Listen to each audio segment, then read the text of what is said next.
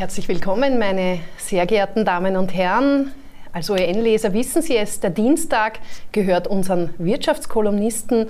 Unter der Rubrik Wirtschaft verstehen wechseln sich jede Woche unsere Experten ab und ich freue mich, dass Sie heute hier bei mir im Fernsehstudio Platz genommen haben und begrüße Universitätsprofessor Friedrich Schneider. Herzlich willkommen. Ja. Herzlich willkommen, Professor Theodoro Kocker. Grüß Gott. Schön, dass Sie da sind. Und der dritte im Bunde ist mein Kollege Hermann Neumüller, ähm, Wirtschaftsredakteur bei uns in den Oberösterreichischen Nachrichten. Grüß Gott.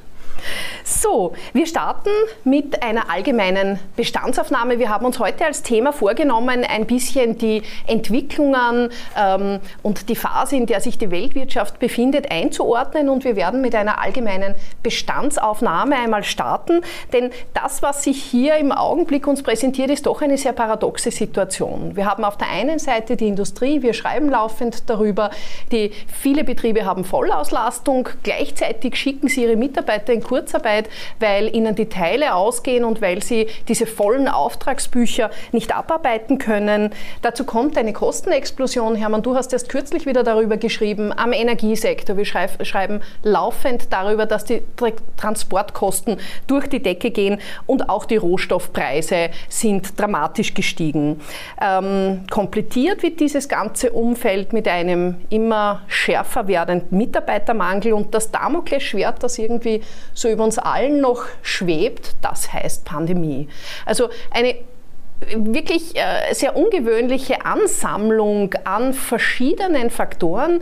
Ähm, Professor Schneider, ähm, wenn Sie so zurückblicken auf die vergangenen Jahrzehnte, es hat immer wieder Wirtschaftskrisen gegeben, es hat einen Ölpreisschock gegeben, es hat eine Finanzkrise gegeben. Können Sie sich erinnern an eine Phase, wo es so eine ähm, Ansammlung an Themen gegeben hat?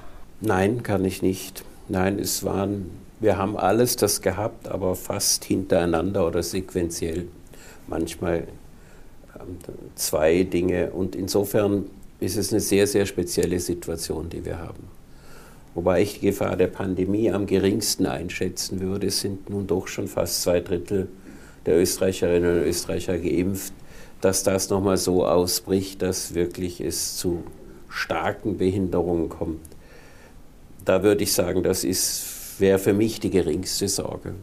Meine größte Sorge sind äh, zurzeit die unterbrochenen Lieferketten äh, und der gesamte äh, Energiesektor, weil wir hier auf der einen Seite äh, durch einige die Energieversorgung umstellen wollen, wir es aber sehr halbherzig machen und auf der anderen Seite eben äh, wir den Konsumenten und uns allen äh, nicht in den eigenen Sack lügen sollten. Wir können nicht eine grüne Wirtschaft haben zum Nulltarif. Das geht einfach nicht. Ja?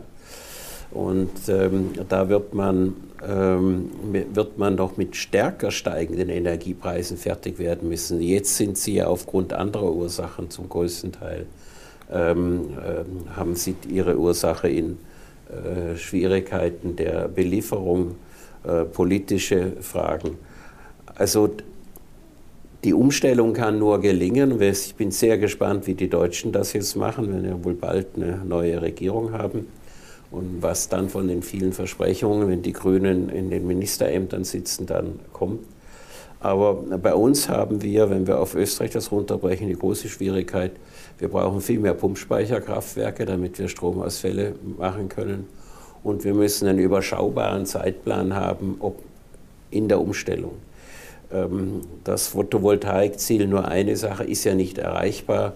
Selbst wenn wir alle Dächer zupflastern, was auch nicht überall geht, und alle Grauflächen, das ist so zwischen den Autobahnen etc., müssten wir noch ins Grünland gehen und da wird es erhebliche Widerstände geben. Also seriöse Planung in bedächtigen kleineren Schritten wäre hier wichtig. Und noch ein kurzes Problem zu den Lieferketten. Äh, das ist etwas, wenn man mit Logistikern spricht, eben, und das ist für mich eine verblüffende Parallele zur Finanzkrise 2008. In den vielen Logistikmodellen, die sehr komplex sind, ist die Frage dieser massiven Störungen und man sieht ja nur ein Schiff quer im Suezkanal, führt zu einer ganz massiven Störung. weil alles auf Just in Time oder vieles getrimmt ist, nicht vorgesehen. Und jetzt haben wir die paradoxe Situation, wir haben in großen Teilen der Welt, insbesondere China, aber auch in Teil Europa, viel zu viel Container, woanders fehlen sie händeringend. Wir sind nicht in der Lage, die Container schnell umzuladen, weder in Amerika noch in Europa in diesem Fall. Und ähm, jetzt hat man das Problem, wie kommt da wieder Ordnung hinein? Und das wird sicherlich noch ein Jahr dauern mit erheblichen Folgen. Das ist schon angesprochen worden. Äh, Automobilindustrie, ähm, das zeigt sich am stärksten. Aber ich bin ja Neo-Radfahrer, auch da zeigt es sich ja. Auch in vielen Rädern sind schon Elektronikteile drin. Und ein Rahmen vom Fahrrad wird überhaupt nur noch in Asien produziert. Ja, wenn die Lieferkette unterbrochen ist, wenn ich keine Container kriege, kriege ich auch nicht diese Rahmen. Also das wird eine sehr schwierige Situation, plus steigende Inflationsraten. Auch eine sehr große Sorge von mir. Ich glaube nicht, dass das temporär ist. Ähm, ich habe neulich auch in einer anderen Diskussion in der ÖNB der offiziellen äh, EZB-Meinung von Elisabeth Schnabel heftig widersprochen, dass das nächstes Jahr alles wieder zurückgehen wird. Damit möchte ich es mal belassen und ich glaube, dass das, abschließender Satz, doch ziemlich dämpfend auf die Wachstumsraten sich auswirken wird. Die Deutschen haben es schon kräftig nach unten korrigiert, auch wir werden es nochmal nach unten korrigieren. Und ähm, das heißt natürlich, dass wir nicht in dem Ausmaß Schulden abbauen können und äh, damit eine weitere Schwierigkeit äh, hinzukommt. Also Prognosen sind jetzt wirklich ähm, sehr, sehr schwierig und äh, es wirkt so ein bisschen wie ein Blick in den Zauberkasten. Ich kriege so ziemlich alles raus und ich glaube, wir werden ein bescheidenes Wachstum haben, aber niemals die Zahlen, die wir noch vor einem halben Jahr dachten. Mhm. Danke für dieses erste Aufspannen oder diesen Einstieg. Professor Kocker, aus Ihrer Sicht, wo liegen die größten Herausforderungen von denen, die wir angesprochen haben? Ist es die Energie? Ist es doch noch die Pandemie? Ist es die Demografie? Wo sozusagen äh, orten Sie die größten Probleme? Jetzt einmal kurzfristig gesehen. Also wenn ich darf, würde ich gerne die aktuelle Phase noch einmal im Kontext betrachten und vielleicht zu einer etwas anderen Bewertung kommen als Kollege Schneider. Aber das ist ja auch okay, dass wir nicht in allem genau gleicher Meinung sind. Wobei in der Tendenz natürlich die angesprochenen Themen als Risikofaktoren ich äh, auch teile. Ich werte sie einfach ein bisschen anders. Zurück zur aktuellen Situation. Erinnern wir uns genau vor einem Jahr, als wir ins Jahr 2021 hineinschauten, hatten wir Angst vor hoher Inflationsraten und Insolvenzwellen. Das war eigentlich die Perspektive. Nun, ein Jahr später, finde ich grundsätzlich, dass es anzuerkennen ist und es positiv zu werten ist, dass wir sehr schnell in ganz eine andere Phase gekommen sind, nämlich in eine Überhitzung der Wirtschaft. Völlig unerwartet auch, muss man sagen, denn niemand konnte noch im letzten Jahr erwarten, dass das Erholungstempo sagen wir, mit dieser Lichtgeschwindigkeit vonstatten gehen würde. Und all das, was wir jetzt zurzeit sehen, oder vieles davon, ist meiner Meinung nach auch aus dieser Optik zu betrachten, als Zeichen einer Überhitzung der Wirtschaft. Das ist natürlich auch nicht nur gut, also das ist natürlich jetzt hat auch eine bremsende Wirkung, aber ich will damit nur sagen, lieber sprechen wir doch über das, als wir würden jetzt über Insolvenzwellen und hohe Arbeitslosigkeit sprechen. Und gewissermaßen bremst sich jetzt der Aufschwung auch selber ab nämlich diese Überhitzungserscheinungen, Probleme in der Lieferketten sind ja zumindest in Teilen auch dadurch bedingt, dass es eben Nadelöhre gibt, dass jetzt äh, eine extreme Wachstumsdynamik in, also synchron, global, äh, sozusagen durch dieses Nadelöhr bildlich gesprochen, der Suezkanal sozusagen, weil das angesprochen wurde, durchgehen muss und das führt jetzt zu Problemen. Aber dieser selbst äh, sich regelnde Mechanismus, der jetzt auch gewissermaßen eintritt, hat ja auch etwas Positives, wenn man so will. Das will ich jetzt nicht überbewerten, aber lieber ähm, auf diese Art und Weise eine Abbremsung als, es, als Alternativen, weil es gäbe ja auch alternative Szenarien, was passieren könnte, nämlich dass die Notenbanken massiv eingreifen müssten, schon jetzt mit hoher Erhöhung der Zinsen. Das wäre ja wahrscheinlich noch dramatischer. Oder eben, dass wir vielleicht andere Probleme hätten.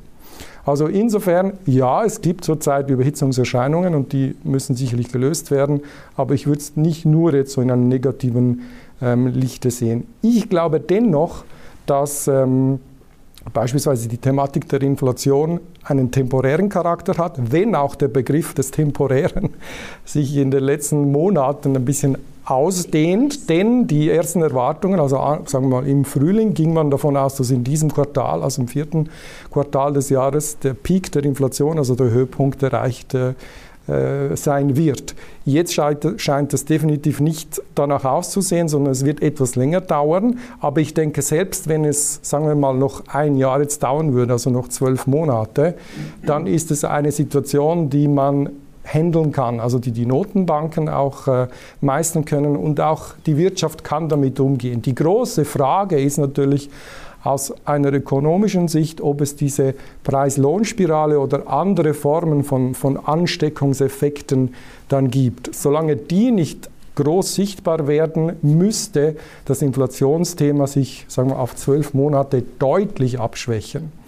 Die große Frage ist natürlich, wie reagieren wir alle auf diese Inflationssituation? Wie reagieren wir in Lohnverhandlungen oder Arbeitgeber und Arbeitnehmer beispielsweise in den kommenden Lohnverhandlungen? Dort würde man dann diese Lohnpreisspieler vielleicht erkennen, vielleicht auch nicht. Ich gehe jetzt nicht davon aus, dass diese, diese ansteckenden Effekte sich jetzt schon zeigen werden. Aber eine gewisse Unsicherheit in dem Szenario, das ich skizziere, würde ich absolut zugestehen. Ja. Mhm. Äh, vielleicht kommen wir auf diesen Punkt der Überhitzung noch ganz kurz zu sprechen und die Ursachen. Eine Ursache wird ja daran festgemacht, dass man sagt, das waren diese Staatshilfen, äh, die sehr großzügig in den unterschiedlichsten Staaten in die Firmen gepumpt wurden, die sozusagen dieses Feuer so richtig angeheizt haben. Ist das äh, eine der Hauptursachen oder wo ist dieser rasche Aufschwung hergekommen? Also es sind eigentlich zwei Elemente meiner Meinung nach. Das erste Element ist sicherlich das, was Sie jetzt genannt haben. Und das ist genauso historisch einmalig wie die Krise per se oder äh, wenn wir Vergleiche zu anderen Krisen historischen äh, Kontext machen, würden wir auch feststellen, in diesem Ausmaß, dass man global dermaßen interveniert hat, ist historisch einmalig.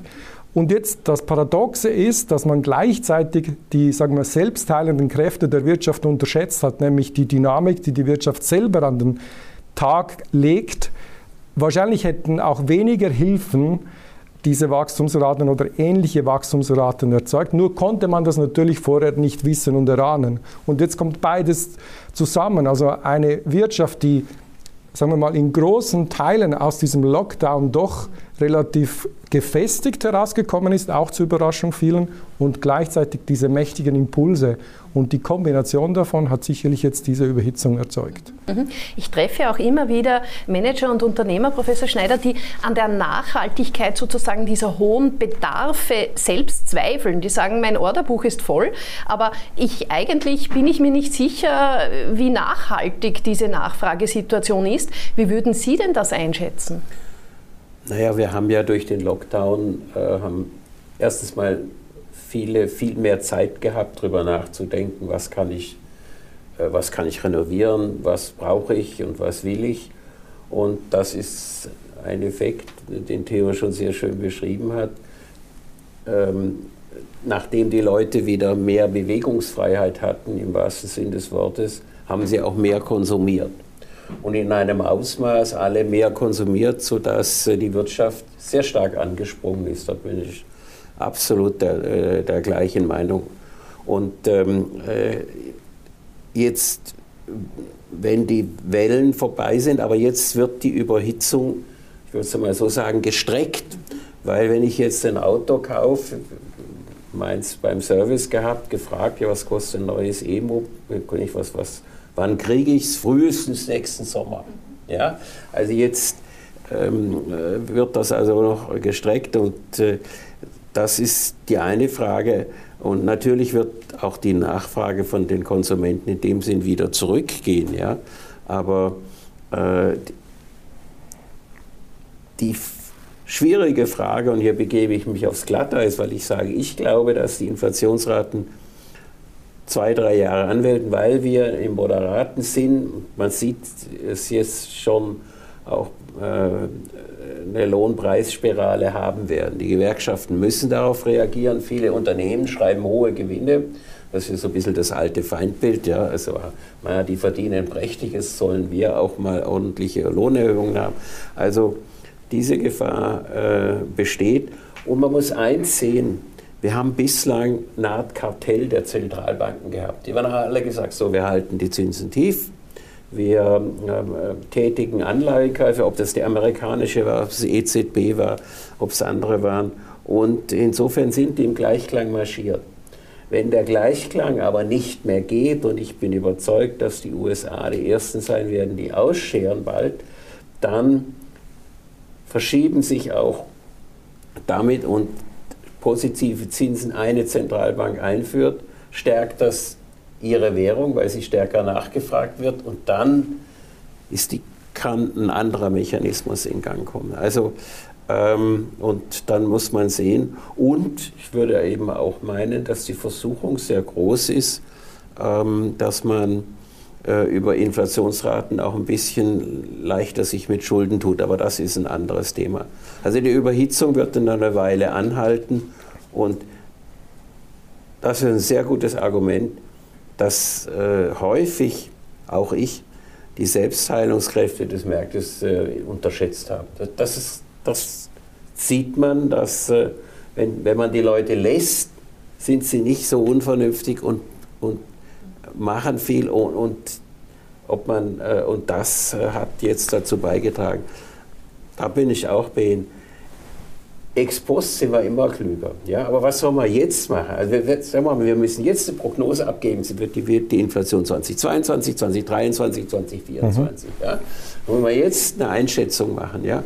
So wie ich äh, auch gedacht habe, gebe ich offen zu, dass die viele ähm, Stützungsmaßnahmen von Seiten der Regierung ähm, gut waren und nicht zu tief waren. Ja? Also insofern, aber wie wir jetzt gesehen haben, vielleicht waren wir da doch etwas zu großzügig. Wahrscheinlich waren das, ja. Mhm. Aber das ist das Ähnliche mit der Inflation. Soll man jetzt was tun gegen die Inflation nicht? Also ja, die Überhitzung wird noch eine Weile andauern, aber ich glaube nicht, dass sie so, dass das unser größtes Problem wird.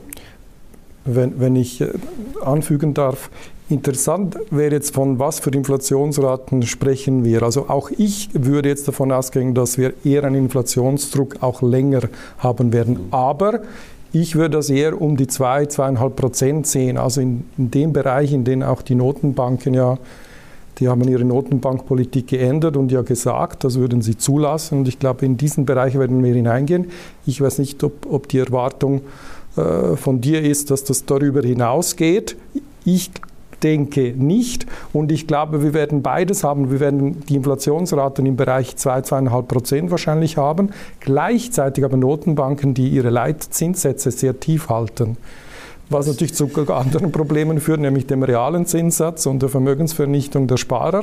Und das wird ein ganz großes Thema sein, das sich jetzt noch akzentuiert in den kommenden Jahren, meiner Meinung nach. Also ich glaube, Sie werden sicher höher in den USA sein. Die liegen jetzt schon zwischen 4 und 5 Prozent.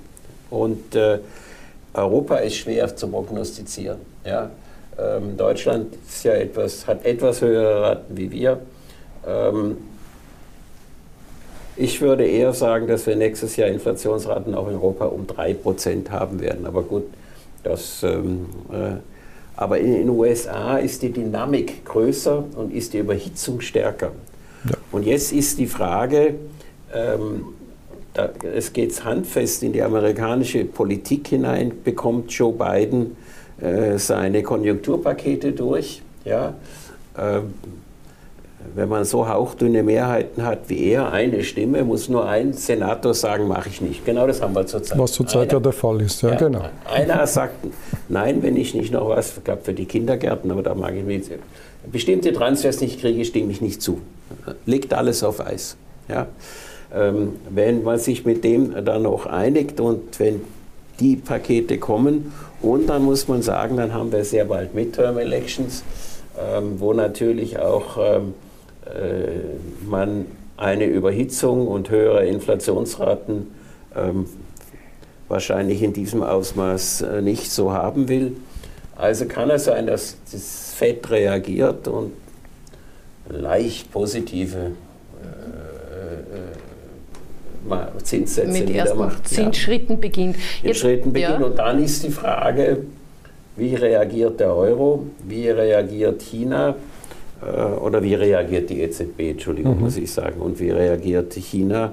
Und ja, das. Aber die EZB wird wahrscheinlich eben nicht reagieren. Nein, die wird nicht. Die kann weil nicht die, reagieren. Das ist ein eigenes Thema. Und den schwachen Euro ist ja zurzeit im Interesse einiger, sage ich mal, in der Eurozone, oder? Ja. Das wäre wahrscheinlich Nein, dann so. Also darum ist ja meine Frage, ist dieses Szenario denn so schrecklich, wie es im ersten Moment scheint? Also ich würde das Szenario mal auf die Waagschale legen, ob das, was wir jetzt da skizzieren, schlussendlich gar nicht so problematisch ist, ja, dass die USA mit einer etwas höheren Inflationsrate, leicht erhöhter Zinssätzen und die EZB relativ passiv und zuschauend agiert, aber ist ja jetzt noch nicht schlimm oder es ist legitim noch keine Problematik. Also ich denke, das wäre gut, auch das handelbar. Ja.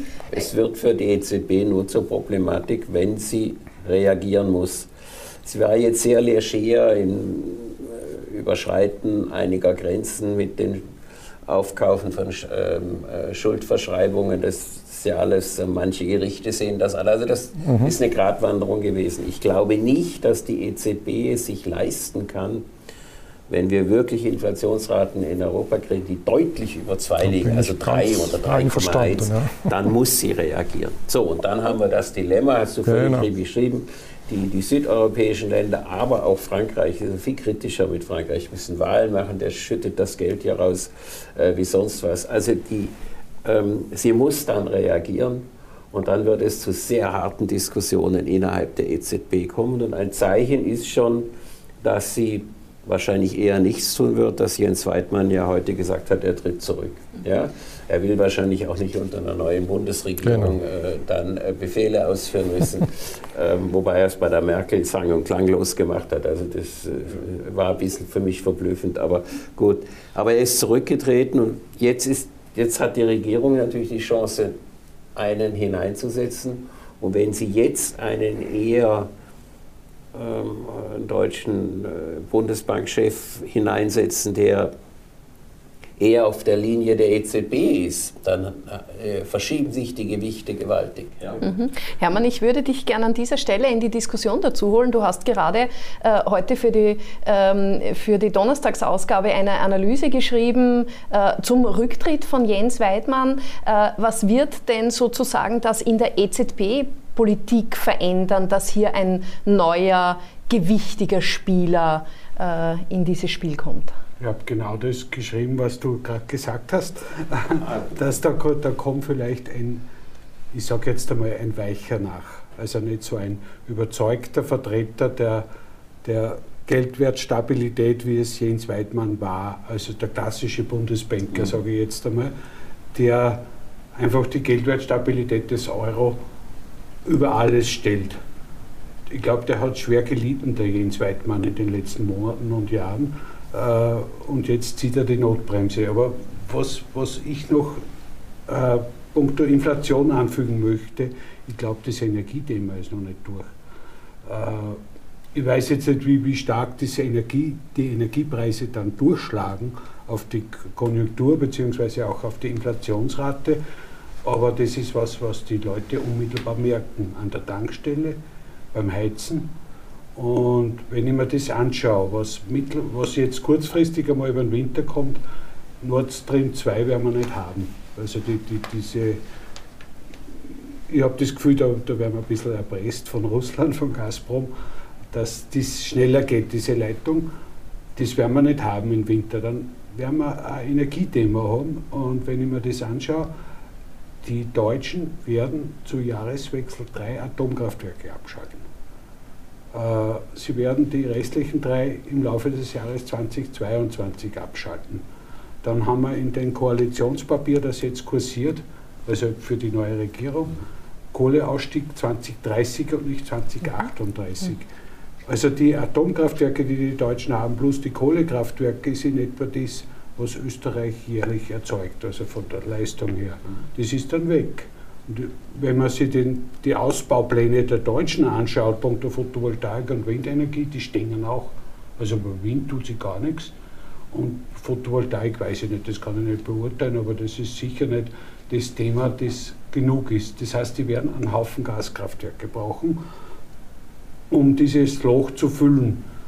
Äh, Gaskraftwerke mit einer grünen Regierungsbeteiligung sind, glaube ich, schwer durchsetzbar. Äh, ich weiß nicht, wie das dann weitergeht. Und dann gibt es den Herrn Macron, der sagt, Atomkraft, juhu, ist die Lösung und will neue, neue Atomkraftwerke bauen und auch verkaufen. Also dieses Energiethema ist einerseits ein Problem für die Wirtschaft, haben wir genug. Dann gibt es immer wieder das Thema Blackout, das da im Hintergrund herumschwebt, beziehungsweise die, äh, politisch ist das natürlich eine extreme Bombe.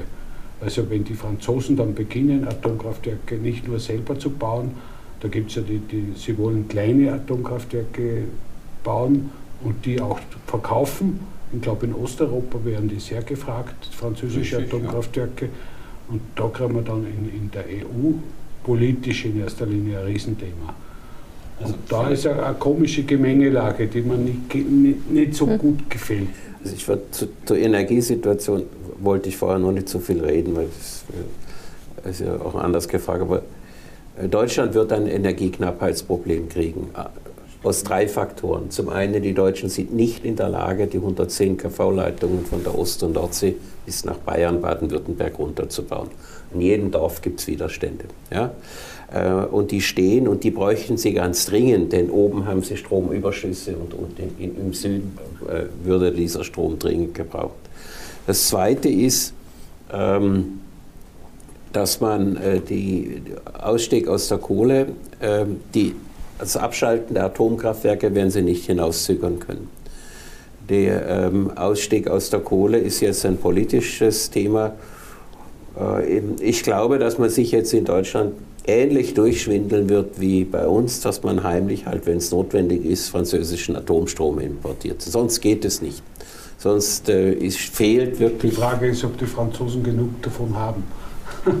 ja, ich gehe mal davon aus, dass, dass zumindest ein Teil diese Lücke füllen können. Und ich glaube auch, dass im Regierungsprogramm, das ja jetzt außerhandelt wird, hier das nicht so kommt. Denn äh, alle Berechnungen, und ich ähm, kenne ja sehr gut die Professorin Claudia Kempfert vom DEW, das auch sagt, die ja für einen Umstieg eine energische Befürworterin ist, sagt, das geht nicht beides. Also man wird wohl ähm, dann einsehen, dass sich oder wir haben rasch, und das habe ich ja vorher angedeutet, das ist das, in der Politik ist das wirklich herrlich. Alle sagen, wir brauchen einen Lenkungseffekt bei der Energie. Alle. Ja, jetzt kommt das schon ein bisschen, das, ja. Genau. Und hören wir uns das Geschrei an. Ja. Ganz wir genau. bräuchten, wenn wir wirklich massiv auch im Verkehr einsparen wollen, wobei man wir, man zeigen kann, dass man untere Einkommensschichten kompensieren kann, müsste der Benzinpreis auf 2 Euro mindestens klettern. Ja? Wenn du jedes Mal 50, äh, 60 oder noch 70 Euro hinlegst für eine Tankfüllung, dann, dann fängst du so langsam an umzudenken. Wenn wir wollen, dass wir die fossilen Energieträger reduzieren, müssen wir hier aussteigen. Ja? Und da, äh, da bin ich sehr gespannt, was Deutschland macht. Bin ich wirklich sehr gespannt, denn Deutschland äh, ist hier in einer viel schwierigen und die Benzinpreise dort steigen auch schneller, Heizölpreise steigen schneller. Ja? Und wenn dann noch eine russische Erpressung kommt, dann Putin ist ein knallharter Kalkulierer. Je länger er wartet, desto mehr verdient er. Also ich meine, das, die Versuchung ist doch enorm. Ja? Äh, schalte ich äh, liefere ich einen Monat später, dann sind die Lieferausfälle mehr wie kompensiert, weil die, die Preise so stark steigen. Und dieser Preisanstieg, den wir jetzt gesehen haben in den vergangenen Wochen, Hermann, nehmen da die Märkte genau diese Themen, die ihr hier ansprecht, vorweg? Oder haben wir noch einmal eine Spezialsituation? Ich habe mit einem gesprochen, der sehr stark von Strom und Gas abhängig ist. Der hat gesagt, er hat zu wenig Einsicht andere sagen, es ist sehr viel Spekulation im Markt momentan. Und der Ausgangspunkt ist eigentlich der Gaspreis. Das sagen äh, die meisten, der Gaspreis steigt extrem und damit, weil Gas eben auch wichtig ist, gerade im Winter zur Stromerzeugung, steigt auch der Strompreis mit. Und äh, ja, es ist zwar kein Zusammenhang da, aber wenn das Gas teuer ist, wird auch das Öl teuer. Mhm. die, die nutzen die, die Gunst der Stunde und, und legen halt auch ein bisschen was drauf. Also es ist ganz, ganz schwer zu beurteilen. Die Nachfrage ist natürlich enorm, mhm. haben wir eh schon besprochen, Konjunktur. Man bei 4 oder 5 Prozent Wachstum, das wir erwarten, zumindest für nächstes Jahr, äh, ist natürlich auch der Energiebedarf enorm. Mhm. Und was dann noch, noch dazu kommt, also Transport, die Lastwagen, jeder, der über die Autobahn fährt, sieht, was los ist auf den, auf den Autobahnen. Also da ist eine starke Nachfrage nach Treibstoffen, plus sehr viele Leute fahren jetzt mit dem Auto, die früher mit dem Zug gefahren sind, weil sie nicht Maske tragen wollen oder was auch immer der Grund ist, warum sie nicht in die Züge einsteigen. Spricht auch wieder für einen steigenden Bedarf mhm. für, für, für Öl und also für, für Benzin dann letztendlich und mhm wenn sie das entspannt, ich sehe das nicht. Mhm. Ich sehe das auch nicht. Professor Kucker. Ja, also ich denke, der Markt spiegelt sehr schön Angebot und Nachfrage zurzeit. Also für mich passt das sehr gut zusammen und selbst wenn ein spekulatives Element drin ist, dann ist ja, ist ja auch eine Erwartungshaltung, die stimmen oder nicht stimmen kann, aber die zustande kommt, weil man die aktuelle Situation so einschätzt. Also aus meiner Sicht, ich versuche auch immer die Chance in dem zu sehen, was man gerade erlebt und, und für mich ist das ein bisschen äh, das Ende der Ökoromantik so der letzten Jahre, so sehr Greta Thunberg einen Bewusstseinsprozess in die Wege geleitet hat, der wichtig und richtig war, zeigt jetzt die aktuelle Situation, dass, dass rein äh, diese sagen wir, eher romantischen Überlegungen, dass, dass wir den Planeten retten, indem wir vorgeben, wie andere zu leben haben, dass das nicht funktioniert, sondern dass dieser auch damit verbundene Energiewandel natürlich sehr gut durchdacht werden muss, sehr gut geplant werden muss und vor allem die komplexen Zusammenhänge erkannt werden müssen. Und das alles wird Zeit und Geld kosten. Und das wird jetzt klar. Aber ich glaube, das hilft uns, das Thema sachlich heranzugehen und hoffentlich eine Lösung zu finden. Also jetzt wird es ja so sichtbar, so klar, ja, dass zwar das Ziel ein, ein wichtiges und richtiges ist, aber dass der Weg dahin ein sehr schwieriger und komplexer sein wird. Und Energiemärkte, die reagieren jetzt sehr sensibel halt auf die aktuelle Situation und das werden sie auch in der kommenden Zeit auch tun. Und wir müssen ganz gut aufpassen, wie wir da in das System hineingreifen und welche von außen formulierten neuen Zielsetzungen äh, oder, oder Handlungsweisen fordern, weil eben da der Markt, das System reagiert dann natürlich und das muss man mitkalkulieren. Und diese Lektion sollten wir jetzt schnell lernen, um bessere Pläne in der Umsetzung zu formulieren. Ja, das, das, meinte ich ja, darum bin ich sehr gespannt, wie das konkrete Regierungsprogramm Absolut, ja. in Deutschland aussieht. Ja, wir haben ja äh, drei Partner, die ähm, sehr verschiedene Ansichten haben und das, ähm, das wird schon mal ein guter Test. Wir in Österreich könnten einiges tun, dass wir die Pläne für die Pumpspeicherkraftwerke mal rasch umsetzen, dass wir den Leitungsschluss rasch umsetzen, das auch eine wesentliche Maßnahme gegen einen Blackout wäre. Ja. Und wenn man äh, den Untersuchungen äh, von einem Energieinstitut, äh, die sie im Auftrag der EU machen, glauben kann, ähm, wären andere Modelle, wo Haushalte durchaus bereit wären, Abschaltungen bis zu einer ähm, Stunde oder auch bis zu zwei Stunden in Kauf zu nehmen, wenn, wenn der Preis sinkt. Ja, das, das ist das ist bei uns einfach nicht vorgesehen. Amerika ist das gang und gäbe, wo ich in Pittsburgh gewohnt habe.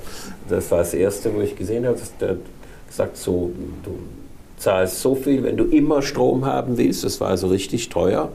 Und, äh, und wenn es dich nicht stört, das, dann ging es doch kräftig runter. Also es müssen andere Modelle, andere Gewöhnungseffekte eben auch kommen. Und ähm, das Gejammer jetzt, jetzt ist das Autofahren so teuer, ähm, wenn man die selbst moderaten Szenarien sieht, äh, werden wir damit rechnen müssen. Und da ist viel Aufklärung notwendig, bin ich sehr dafür. Auch, und es ist dringend notwendig, auch mal die anzuschauen, was ist technisch machbar. Und das mhm. ist Hermanns Punkt, den ich als sehr wichtig empfinde. Ja.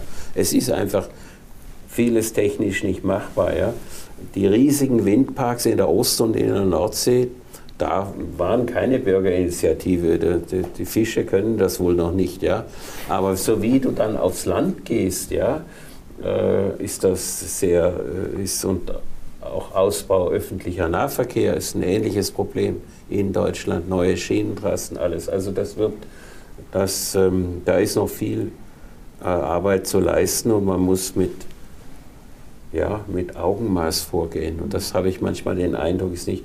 Und ich glaube, dass ähm, Großteil der deutschen Grünen durchaus das sieht und ich bin mal sehr gespannt, was jetzt kommt. Mhm. Ja, es gibt ja, gibt ja, also wir haben äh, das Thema oft diskutiert, diese 380 kV-Leitung von Salzburg nach Kaprun. Ja.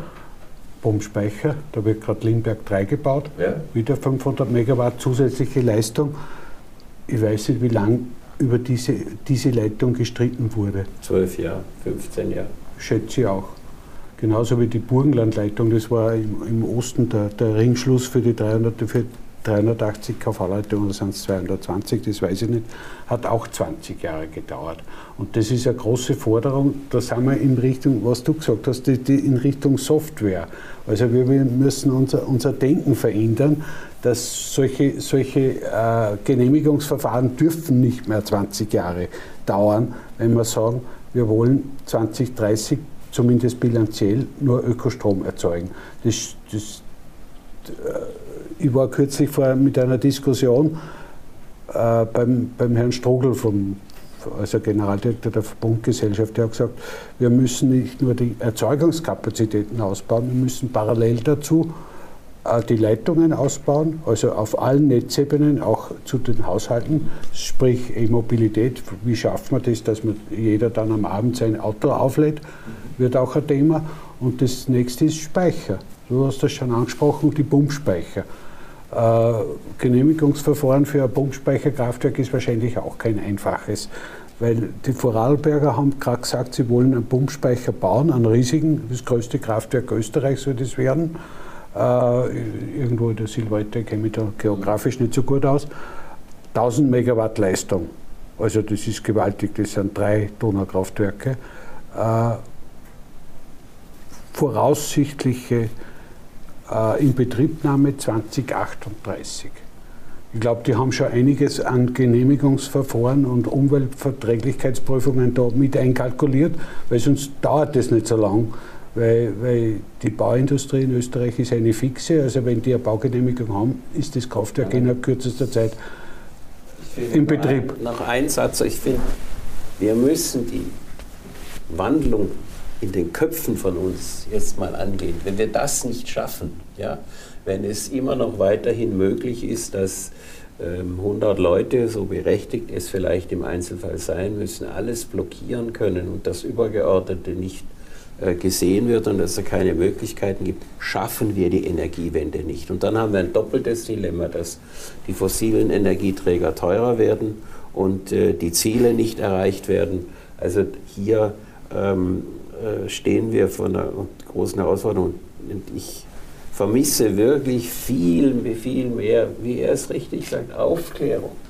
Die Leute sagen so, was bedeutet das, wenn wir so eine Leitung bauen oder nicht bauen? Ja? Was bedeutet das? Ja? Und ähm, äh, es muss auch klarer gesagt werden, wir sind da ja auch bei der Corona-Pandemie sehr, sehr vorsichtig und zögerlich, wer trägt die Kosten? Ja? Wer trägt die Kosten? Ja? Ähm, wenn es äh, tatsächlich, wenn wir die Leitungen, wenn es zu größeren Blackout kommt, also größer sind zwei, drei Tage, alles andere unter einem Tag, wenn man nicht ganz unvernünftig ist, hält man in etwa aus. Aber es muss beginnen mit einer Bewusstseinsänderung, dass hier gesagt wird, ja, wir stellen uns der Problematik. Wir haben in Österreich die privilegierte Situation der Pumpspeicherkraftwerke, ja. Und äh, dann, wenn wir das nicht, das ist für mich viel, viel wichtiger jetzt, dass man ähm, diese lokalen äh, Verhinderungsmaßnahmen, die in der Summe schnell zu 20 Jahren sich auswirken, dass man das, und hier wäre ich durchaus dafür, nicht, dass man das abschafft, aber Gesetze ändern, sodass Einsprüche wirklich äh, auch äh, schneller abgearbeitet werden können wenn sie äh, nicht Geltung haben, dass dann auch gebaut wird. Punkt. Mhm. Ein Thema kristallisiert sich ja eindeutig heraus, nämlich dass man Wirtschaft nicht besprechen kann und diskutieren kann ohne das Thema Klimaschutz. Und das kommt ja auch ganz klar, wenn wir, wenn wir über das Thema Energie sprechen. Ähm, jetzt kommt auch in Österreich erstmals eine CO2-Bepreisung. Andere Staaten haben das schon, andere sind weit davon entfernt. Werden sich durch diese sehr unterschiedlichen Zugehensweisen, jetzt sage ich der großen Wirtschaftsblöcke zu diesen Themen, äh, Professor Kocker, verschärfen sich da die Ungleichgewichte zwischen den einzelnen ähm, Wirtschaftsregionen? Wie würden Sie das einschätzen?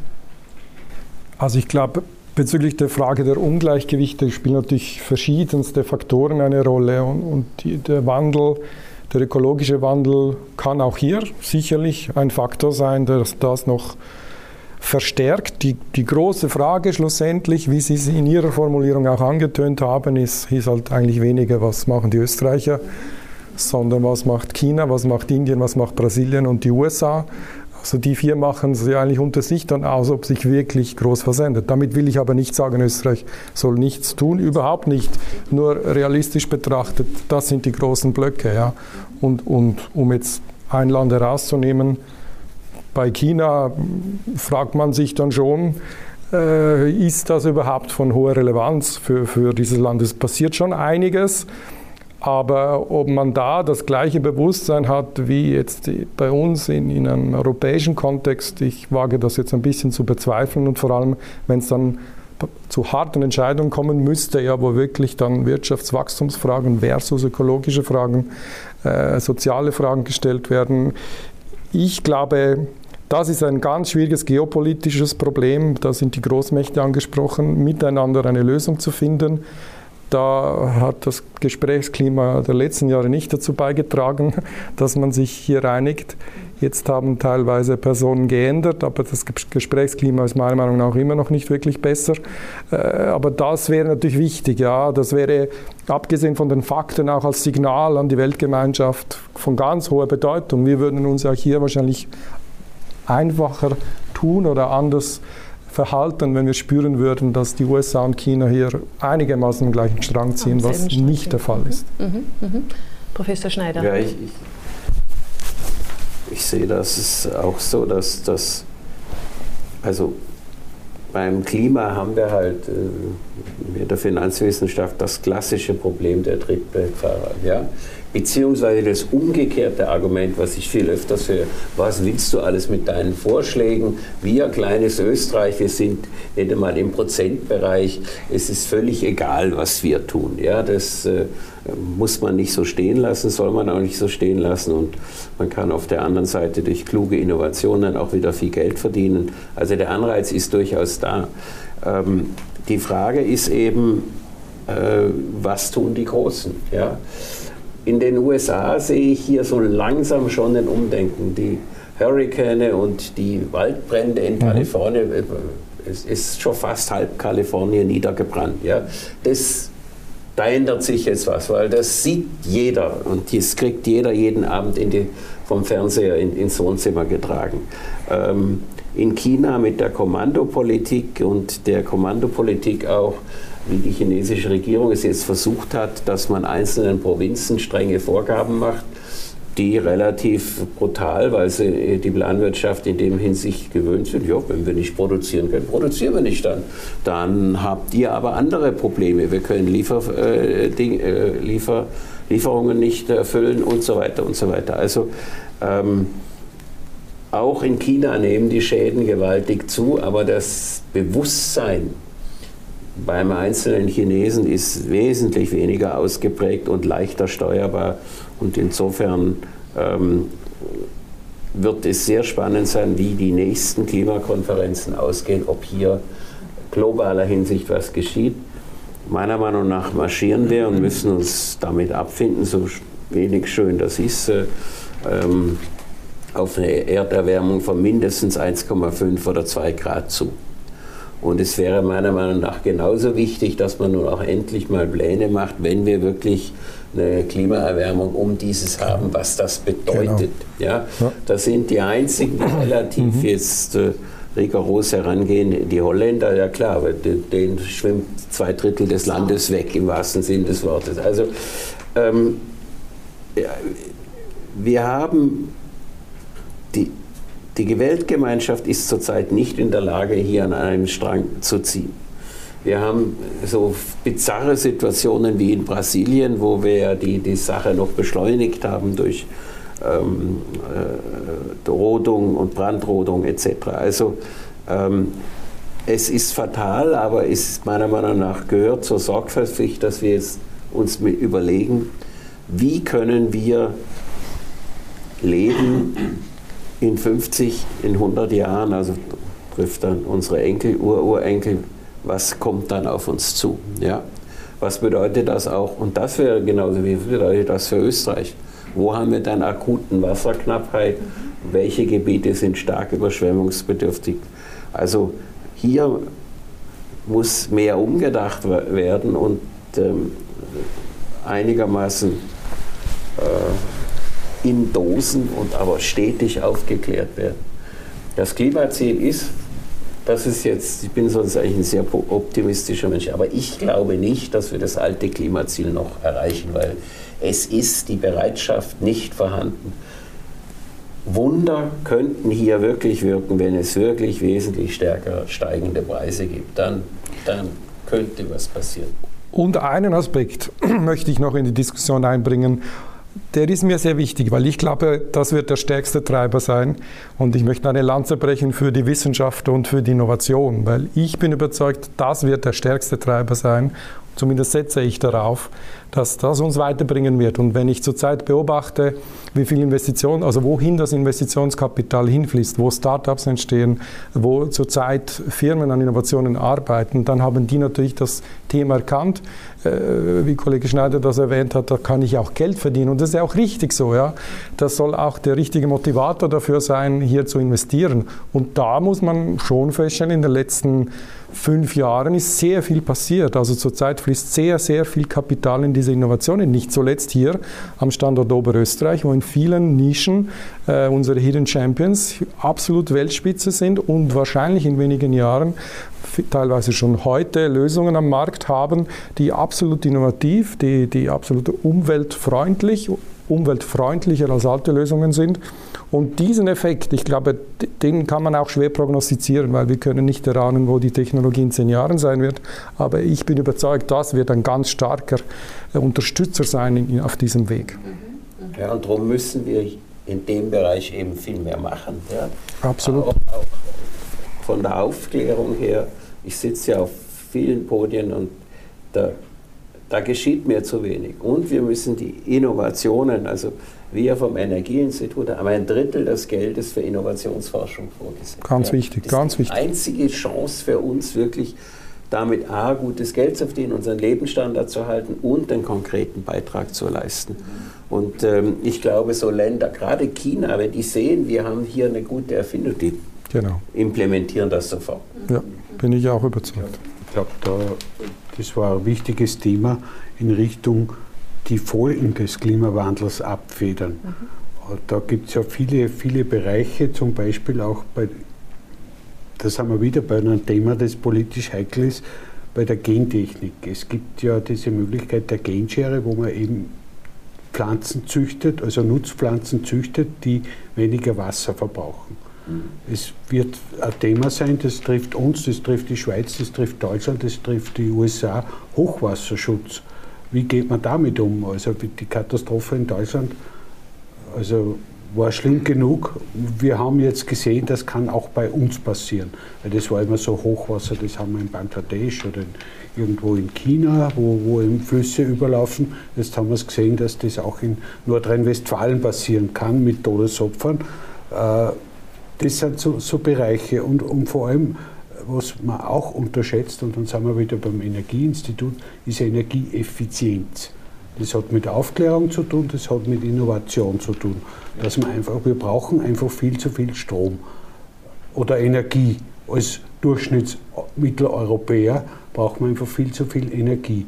Und da ist, glaube ich, noch einiges drinnen, wo man effizienter werden kann. Also nicht nur beim Auto, sondern auch beim Heizen, beim, bei, bei den Fernsehgeräten, was auch immer. Also ich glaube, die Haushalte äh, werden da hoffentlich umdenken. Einerseits, dass man ein bisschen sorgsamer umgeht mit der Energie, beziehungsweise eben, dass man eben unterstützt wird von Innovationen, wo einfach weniger gebraucht wird. Ich meine, ich denke, blödes Beispiel, die LED-Lampe ist ja gewaltiger äh, für, für den Einzelnen vielleicht ein paar Euro im Jahr, das, das man sich spart, wenn man die Beleuchtung umstellt.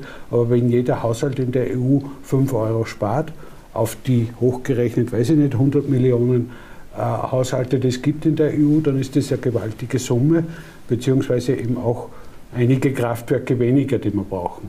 Also da ist, glaube ich, viel Potenzial drinnen und das müssen wir eigentlich heben. Und dann sind wir wieder beim, bei der bei, sozusagen beim Geld, beim Kapitalmarkt, wie leitet man die Finanzströme in diesem Bereich um, dass man eben vernünftige gesetzliche Regelungen hat, um solche Start-ups vernünftig zu fördern. Also Start-ups werden bei uns relativ großzügig gefördert. Wir haben immer das Problem, wenn es dann in Richtung Marktreife geht und wenn die Firmen größer werden oder wirklich dann ja, mit 100, 200, 300 Mitarbeitern dann in in eine Dimension kommen, von einem Mittelständler, diese zu finanzieren, das wird noch eine große Herausforderung.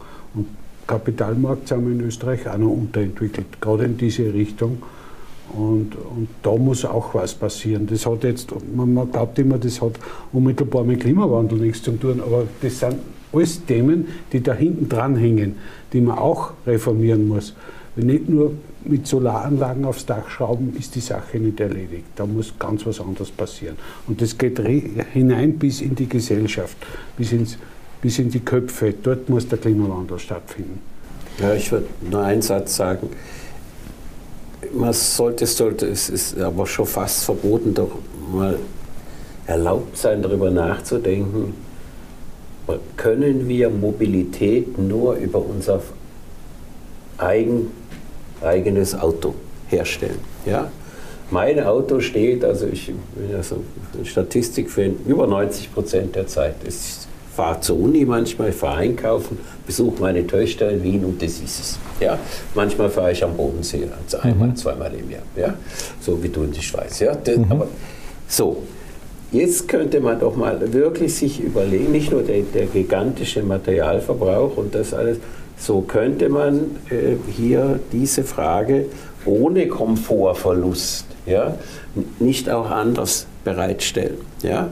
Äh, und äh, das, hätte, das hätte viele äh, Auswirkungen eben ähm, auch auf die Umwelt, auf die Einstellung der Leute und, und da also hier haben wir in den Sozialwissenschaften einen sehr, sehr großen Handlungsbereich. Also dass wir äh, uns mal mit anderen Ideen mal versuchen anzufreunden, ja, und ähm, um versuchen eben, dass äh, die Autobahnen das, und das alles eben äh, von den Verstopfungen und von den anderen Problemen, die es mit sich bringt, auswirkt. Und eben die Alternativen müssen äh, stärker gefördert werden. Aber teilweise passiert ja das schon. Ja. Also deine Idee, die du da skizzierst, äh, an der wird ja genau und Abo-Modelle bei Autos. Also ich denke, da ist eben diese Innovation, die passiert. Ich Aber denke, es sollte. Mir geht das zu langsam. Ich finde, das soll, da sollte auch ein bisschen Anreiz, öffentliche. Kann man sicher unterstützen, ja. Schlussendlich ja. soll es aber meiner Meinung nach freiwillig sein und das setzt sich halt dann durch oder nicht. Ja. Also das wird man einfach sehen, ob das dann funktioniert oder nicht. Aber das sind ja die Arten von Innovationen, die man so schwer abschätzen kann. Was für Ideen kommen da in den nächsten fünf Jahren und wie trifft das ein, ein vorhandenes Bewusstsein der Konsumenten, dass sie dann sagen, ich habe es vielleicht 2021 wäre es für mich jetzt nichts gewesen, aber in vier, fünf Jahren plötzlich sage ich, ja, Fritz Schneider hat damals das richtig eingeschätzt, das muss ich mir auch überlegen. Ja. Da können wir auch unser Bewusstsein ändern. Ich würde allerdings niemals in irgendeiner Form eine Pflicht formulieren, sondern da glaube ich, also man kann es unterstützen ja, und fördern, aber am Schluss soll jeder Mensch frei entscheiden können, äh, wie und wo und wie oft er Auto fahren will. Während ich zuhöre, entsteht schon die ganze Zeit bei mir beim Thema Mobilität, Umwelt, bei mir entsteht schon die ganze Zeit das Bild der Weltmeere auch. Äh, und das bringt mich zum Thema Transport. Wenn ich natürlich denke an den Zustand unserer Meere, äh, was die Verschmutzung angeht, aber selbstverständlich auch, ähm, wenn ich die Millionen Containerschiffe, die in einem Jahr auf den Weltmeeren unterwegs sind, äh, wenn ich an die denke, aus einem ökologischen Aspekt, aber jetzt kurzfristig gesehen, gesehen auch aus diesem Aspekt, den wir in den vergangenen Monaten gesehen haben, nämlich diese irren Verwerfungen, die plötzlich in den Lieferketten und im internationalen Transport stattgefunden haben. Ein System, das eigentlich über Jahre funktioniert hat, äh, wie ein, wir sagen so schön, wie ein Glöckerl äh, gelaufen ist und plötzlich ist das System dermaßen aus den Fugen geraten. Ich würde das Thema ganz gerne ein bisschen diskutieren. Was ist da passiert? Fritz Schneider? Also aus meiner Sicht waren, sind die Lieferketten haben sehr lang sehr gut funktioniert. Wir hatten ähm, durch die Globalisierung zunehmenden Transportbedarf. Äh, Der wurde befriedigt mit Container, mit immer größeren äh, Schiffen. Und weil alle ein starkes Interesse hatten, dass das gut funktioniert, also insbesondere der ganze pazifische Raum, hat das auch ganz gut funktioniert. Ja?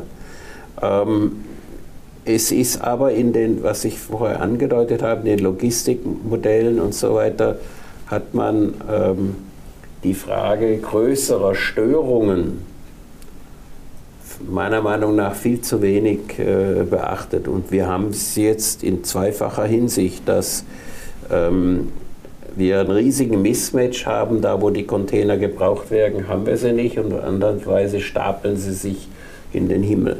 Ja? Und wir haben nicht die Schiffskapazitäten, ähm, denn es würde sich jetzt schon lohnen, weil in Frachtpreisen das Schiff mit, mit, leeren Containern mal dahin fährt, wo sie dringend gebraucht würden. Ja?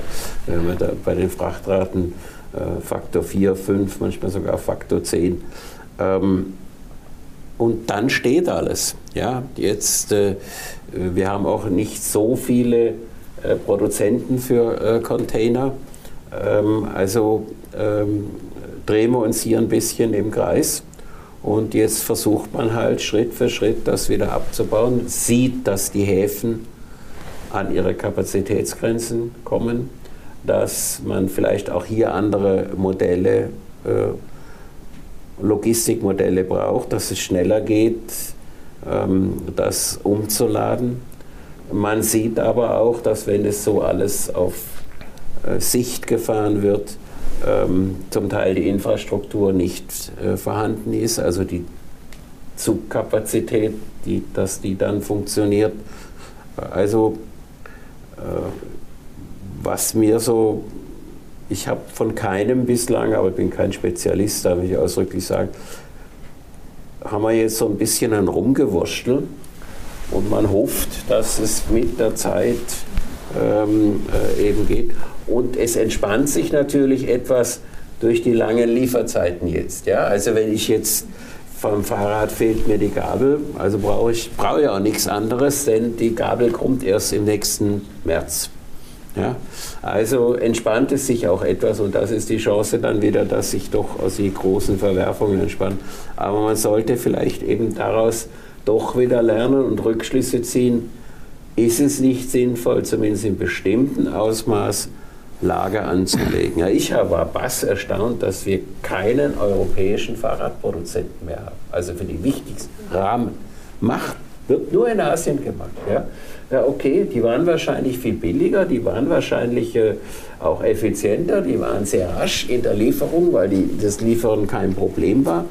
Aber Jetzt müsste man sich das äh, schon überlegen, ob eine bestimmte Lagerhaltung, das weiß ich, die ist teuer, dann ändern sich die Produkte sehr schnell, dann hast du das falsche auf Lager und das sind ja alles so Probleme, die, die man ja, ne, ob man das nicht wieder ähm, doch ähm, zumindest zum Teil dazu beitragen kann, dass, wieder, dass es sich entspannt. Mhm. mhm. Ja. Und es war ja auch für viele Menschen in den vergangenen Monaten oder im vergangenen Jahr fast eine Epiphanie festzustellen, wie groß die Abhängigkeit von Asien tatsächlich ist.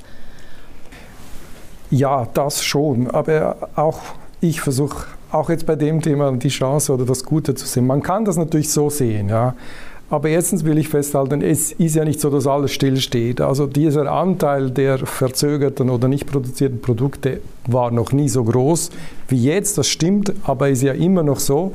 Das zeigen ja die Wachstumsraten, dass ja viel produziert, viel konsumiert, gekauft wird. Also ich würde jetzt das Problem auch nicht überbewerten. Ich will es damit nicht wegreden, aber ich will es einfach im Kontext betrachtet, müssen wir aufpassen, dass wir es nicht überbewerten. Das Zweite ist, ähm, es stimmt, die Firmen und die Logistikketten wurden natürlich auch überrascht, weil natürlich aber auch etwas geschehen ist, das einfach für alle Überraschung war. Ja. Also beginnend bei Corona und all den Folgeeffekten. Also das ist jetzt ein bisschen Huhn und Ei. Also hätte man das einplanen müssen, äh, wohl schwierig. Jetzt haben alle gelernt und zwar für mich das betriebswirtschaftlich Entscheidende ist, dass Logistikketten ein Risikomanagement-Thema sind. Also da stecken Risiken. Das hat man bisher nicht so gesehen. Das hat man aber schnell jetzt gelernt. Und mein wichtigster Punkt Punkt ist, man kann es auch anders natürlich betrachten. Ich war auch überrascht oder beeindruckt, wie adaptiv die Wirtschaft auf die Corona-Krise in ganz vielen Fällen ja auch reagiert hat. Das dürfen wir auch nicht vergessen, dass schon mit den Lockdowns und dann die Wiedereröffnung, das war halt nicht so im Fokus, aber vieles hat ja dann doch funktioniert. Das ist natürlich kein Thema, über das man dann spricht, dass was funktioniert. Aber ich war auch teilweise beeindruckt, wie flexibel unsere Unternehmen reagiert haben, wie das Zusammenspiel zwischen Arbeitnehmer und Arbeitgeber Arbeitgeber in dieser schwierigen Phase dann eigentlich auch in ganz vielen Fällen eigentlich ziemlich gut äh, funktioniert. Und man hat neue Lösungen gesucht, man hat auch in den Logistikketten sich schnell neu orientiert, versucht vielleicht Teile woanders zu bekommen. Also das muss auch gleichzeitig meiner Meinung nach erwähnt werden. Es sind einfach sozusagen beide Seiten der Medaille sind, sind sichtbar geworden. Ja? Und, und beides kann man einfach so stehen lassen, aber beides, glaube ich, muss erwähnt werden. Mhm. Aber dann strapaziere ich noch ganz kurz den Optimisten in Ihnen, weil, weil es ja auch sich die Stimmen eine Zeit lang gemehrt haben, die sozusagen jetzt äh, die Renaissance der europäischen Produktion plötzlich hier wieder gesehen haben, die Chance äh, für Europa, wissend, dass wir in vielen Bereichen überhaupt die Kapazitäten in vielen Industrien überhaupt nicht mehr, seit Jahrzehnten nicht mehr da sind, um das hier kurzfristig produzieren zu können. Ist es, Frage an den Optimisten, ist, wird das jetzt die Chance sozusagen, äh, dass gewisse Dinge zurück nach Europa kommen? Also äh, da wäre ich jetzt sehr vorsichtig. Ja. Also das, da, während Corona und im Nachgang sind viele Ideen aufgekommen, die man grundsätzlich nachvollziehen kann, aber auch hier teilweise doch sehr romantisch, auch in der Überlegung. Schlussendlich setzt sich der durch, der ein Produkt äh, auf dem höchsten Niveau, in höchster Qualität zu vernünftigen und tiefen Kosten anbieten kann. Und an dem wird auch jetzt Corona und die Phase danach nichts ändern. Und wenn die Chinesen halt in dem so viel besser sind, ja, dann ist es so. Aber dann wird sich Europa halt auf andere Güter oder Dienstleistungen oder Produkte fokussieren, wo sie eine höhere Wertschöpfung erreichen kann. Und das ist okay so. Ja. Wir müssen nicht immer alles selber produzieren. Wichtig ist natürlich nicht, dass wir komplett alles immer nur dann äh, importieren müssen und dass wir im Bereich Hochtechnologie und Innovation gar nichts mehr hätten. Aber so ist es ja auch nicht. Ja. Also ich glaube, das gehört zur modernen globalen Wirtschaft dazu, dass, dass bei uns in Europa, wir haben höhere, höhere Kostenstrukturen, wir uns auf wertschöpfende Tätigkeiten fokussieren und in Summe funktioniert das ja auch. Ja. Unser Wohlstand ist weiterhin höher als an anderen Orten auf der Welt und andere Länder, pardon, in anderen Ländern, die halt eher eine tiefe Kostenstruktur haben, die, die versuchen das als Vorteil einzubringen. Das ist aber auch okay, ja, das gehört einfach dazu. Dann haben diese Länder auch ihre Vorteile aus dem internationalen Handel. Also ich bin da vorsichtig, wenn man politisch nur, nämlich nur politisch gewollt, gewisse Industrien dann glaubt, äh, hier ansiedeln zu müssen, kann man das wollen, aber das wird sehr teuer. Also das wird ein sehr hoher Preis, den wir Steuerzahler dann zahlen müssen. Und dann ist die Frage, wie sinnvoll ist das schlussendlich, also im Pharmabereich oder zum Beispiel, der völlig illusorisch, das zu verfolgen, weil da geht es um, um hochspezialisiertes Wissen, um Forschungsleistung.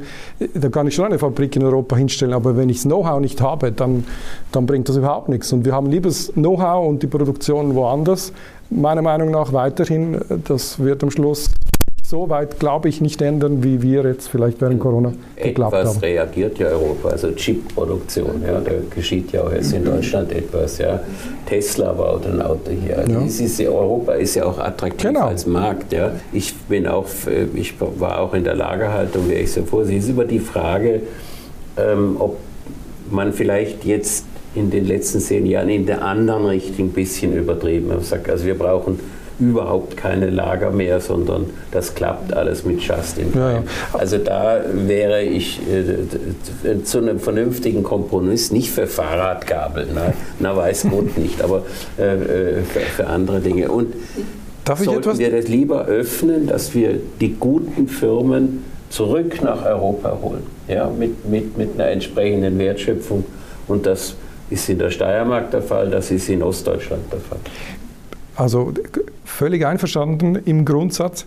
Aber ich glaube, über diese Themen müssen wir uns gar nicht so viele Sorgen machen, weil die Wirtschaft ist bestens in der Lage, sich das natürlich auch zu überlegen und erkennt das, wie du das formuliert hast, ja auch und wird natürlich ihre Logistikketten jetzt auch anpassen. Aber da müssen wir eigentlich von außen kaum etwas machen. Das andere wäre, wenn man gewisse Industrien jetzt politisch als strategisch besonders wichtig erachtet, aber da bin ich wirklich äh, sehr zurückhaltend und das beste Beispiel hast du genannt, ja, also Infineon als ein Beispiel, ja, produziert einfach hochqualitative innovative, hoch innovative Produkte und Chips und deshalb sind sie so gut. Und, und wenn ein Standort äh, dann wie Deutschland für Tesla ein attraktiver Standort für Batterien ist, hat das mehr damit zu tun, dass man auch davon ausgeht, da ist Know-how, da ist ein Markt und so soll es funktionieren. Und da soll man einfach politisch äh, nicht irgendwie Hindernisse aufstellen, aber das einfach so laufen lassen, wie die Wirtschaft nun mal funktioniert. Mhm. Ich will mich da als Optimist äußern. Ich will da anschließen, was der Herr Professor Kocker gesagt hat, diese, diese Bewunderung für die Wirtschaft. Wir haben jetzt in der Corona-Pandemie quasi in Zeitraffer erlebt, wie adaptiv die, die Leute sie an eine so schlimme Situation anpassen können, wie die Wirtschaft reagiert hat und, und, und. Und was ich gern hätte, ist, dass man den Klimawandel auch so sieht wie die Corona-Pandemie, dass man eben sagt, liebe Freunde, wir, wir machen das, lasst uns. Also von, von Unternehmerseite. Wir haben ja sehr viele, Sie haben es angesprochen, ich nenne jetzt einmal ein Beispiel, diese Pelletskesselerzeuger da, die wirklich Weltmarktführer sind. Wir haben Fronius, um einen Firmennamen auch noch zu nennen, äh, Wechselrichter, Photovoltaik, auch in der Wasserstofftechnologie, die Wasserstofftankstellen bauen können und, und, und. Wir haben die Firmen.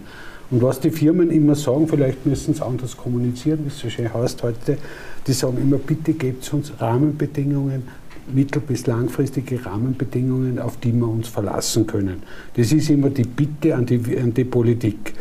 Das, äh, da ist, glaube ich, da, da passiert viel äh, oder würde viel passieren, wenn man, wenn man den Firmen sagt, liebe Freunde, wir haben jetzt einen, einen Masterplan bis 2040, dort wollen wir hin, ob es jetzt 2041 ist oder 2039, ist egal. So schaut die Förderlandschaft aus, was auch immer, oder Kapitalmarkt und sozusagen die Mittel sind da. Ich habe gestern äh, oder vor zwei Tagen wieder in, äh, hat einer gesagt, ein Industriekapitän, ein erfahrener, der hat gesagt, die Finanzierung muss stehen. Da ist es um Wasserstofftechnologie gegangen. Das dauert Jahrzehnte. Hoffen wir, dass vielleicht nur ein Jahrzehnt ist, könnte auch zwei sein. Äh, aber da muss ich am Anfang, wenn ich da reingehe mit voller Wucht als Unternehmen, muss ich wissen, dass die Finanzierung gesichert ist. Über 10, 15 Jahre. Das ist ein hartes Brot für Politiker, die in vier oder fünf Jahresrhythmen Rhythmen mhm. denken. Aber da muss ich dann langfristig hergehen, die Rahmenbedingungen so schaffen, dass die Firma sagen kann, okay, das dauert jetzt 15 Jahre, aber wir können uns verlassen, dass auch die nächste Regierung nicht sagt, na, das gefällt uns jetzt nicht mehr so, jetzt machen wir wieder was anderes. Diese, diese, diese, diese, diese, diese Leitschienen, die diese Firmen brauchen, die müssen wir jetzt aufstellen. Und ich glaube, da liegt noch vieles im Argen. Und, und die Firmen, ich weiß auch nicht, vielleicht, ich habe immer das Gefühl, das Verständnis zwischen Politikern und Firmenchefs ist, ist schwer. Die Firmenchefs sagen, gebt uns stabile Rahmenbedingungen. Das verstehen die Politiker anscheinend nicht, was sie damit meinen. Und bevor das nicht funktioniert, werden wir diese Mammutaufgabe, und das ist, Der Manager hat übrigens gesagt, das ist kein Sonntagsspaziergang, war eine glatte Untertreibung, würde ich sagen. Aber, aber im Prinzip äh, so auf die Art, wir brauchen da langfristige Rahmenbedingungen, auf die wir uns verlassen können. Und das ist, glaube ich, was auch fehlt. Und da, da müssen wir nachlegen. Mhm. Und Hermann, wenn du sagst Mammutaufgabe, gebe ich dir noch eine Mammutaufgabe, Demokra Demografie. Ja, das ist für mich das, die, die größte Herausforderung. Da hat die OECD vor, vorgestern, glaube ich, mhm. eine Studie veröffentlicht. Äh, da haben sie das Beispiel Österreich genannt. Wenn man Pension, ohne, ohne Pensionsreform, ohne Gesundheitsreform, hätte man im Jahr 2040, haben sie glaube ich gesagt, nein 2060, ist ja. noch ein bisschen Zeit, hätte man eine Steuerquote von 60 Prozent. Wenn wir, außer wir verschulden uns oder wir machen irgendwas. Weil der, beim Gesundheitssystem, die Leute werden älter, brauchen mehr, mehr äh, Gesundheitsdienstleistungen und vor allem das Pensionssystem. Und die, haben, die OECD hat ja gesagt, das ist dann wieder der Gott sei bei uns bei der politischen Diskussion, wir müssen das Pension, das faktische Pensionsantrittsalter an die steigende Lebenserwartung anpassen. Was die Schweden zum Beispiel, glaube ich, die haben das. Aber der, und, bei und Pensionen, da werde ich so langsam richtig radikal. Schweden hat uns gezeigt, wie man das machen muss. Dort schreit niemand, genau. da schlägt ja. niemand wegen unter der Brücke. Äh, und äh, ich meine, das, das ist, äh, hier haben wir in, in, in diesen Bereichen, gerade bei den Pensionen und das Schielen auf die, ja, ich bin ja auch schon so einer, auf die älteren Wähler, und Wählerinnen ähm, es ist eine mittlere, äh, in dem Sinn Katastrophe. Ja, das müsste schon längst, müssten wir jetzt zügig kommen, dass wir wirklich einmal alle erst mit 65, also wenn es Gesundheit stimmt, in Pension schicken und nicht vorher oder nur mit wirklich massiven Abschlägen. Hier gibt es gute Modelle, hier gibt es wirklich und auch die Schweiz geht hier einen Weg. Auch die Schweiz hat ein paar Probleme mit den Pensionen, aber immer noch viel weniger wie wir. Viel mhm. weniger. Ja. Also hier müssen in die Nachbarländer schauen. Schweden ist mit uns absolut vergleichbar, eine kleine offene Volkswirtschaft. Ja. Äh, und da könnten wir viel lernen. Bei der Frage der Gesundheit ist es viel schwieriger, ja, weil in der Gesundheit ähm, die hohen Kosten im letzten halben Lebensjahr entstehen. Ja, wenn du dann an die Maschinen gehängt wirst und so weiter und so weiter. Ja. Ähm, da müsste halt auch ein anderes Modell, in dem ich gesundes Leben belohne, dass die äh, Gesundheitskasse äh, dann für mich, weil ich wenig auch in, ähm, Rücklagen bilden kann, die dann später wieder zur Verfügung stellen, wenn halt eine neue Hüfte kommen muss und, und, und solche Dinge. Da haben wir viel größere Schwierigkeiten. Äh, die, die, die Frage der Pensionen, da haben wir gute Lösungen. Es fehlt hier an Willen. Und ich glaube mehr am politischen Willen, denn zumindest mit denen ich spreche, 72 und älter, die wären durchaus bereit zu Änderungen.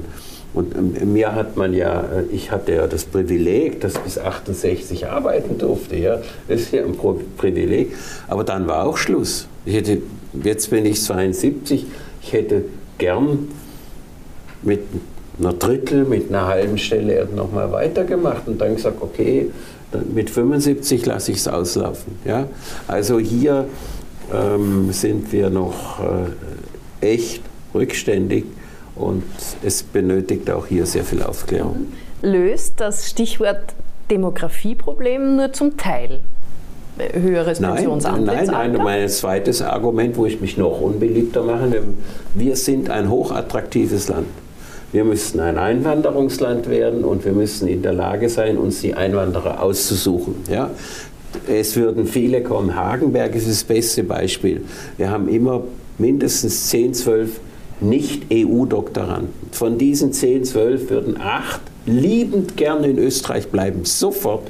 Die sind integriert, die können Deutsch, die haben alle einen guten Job.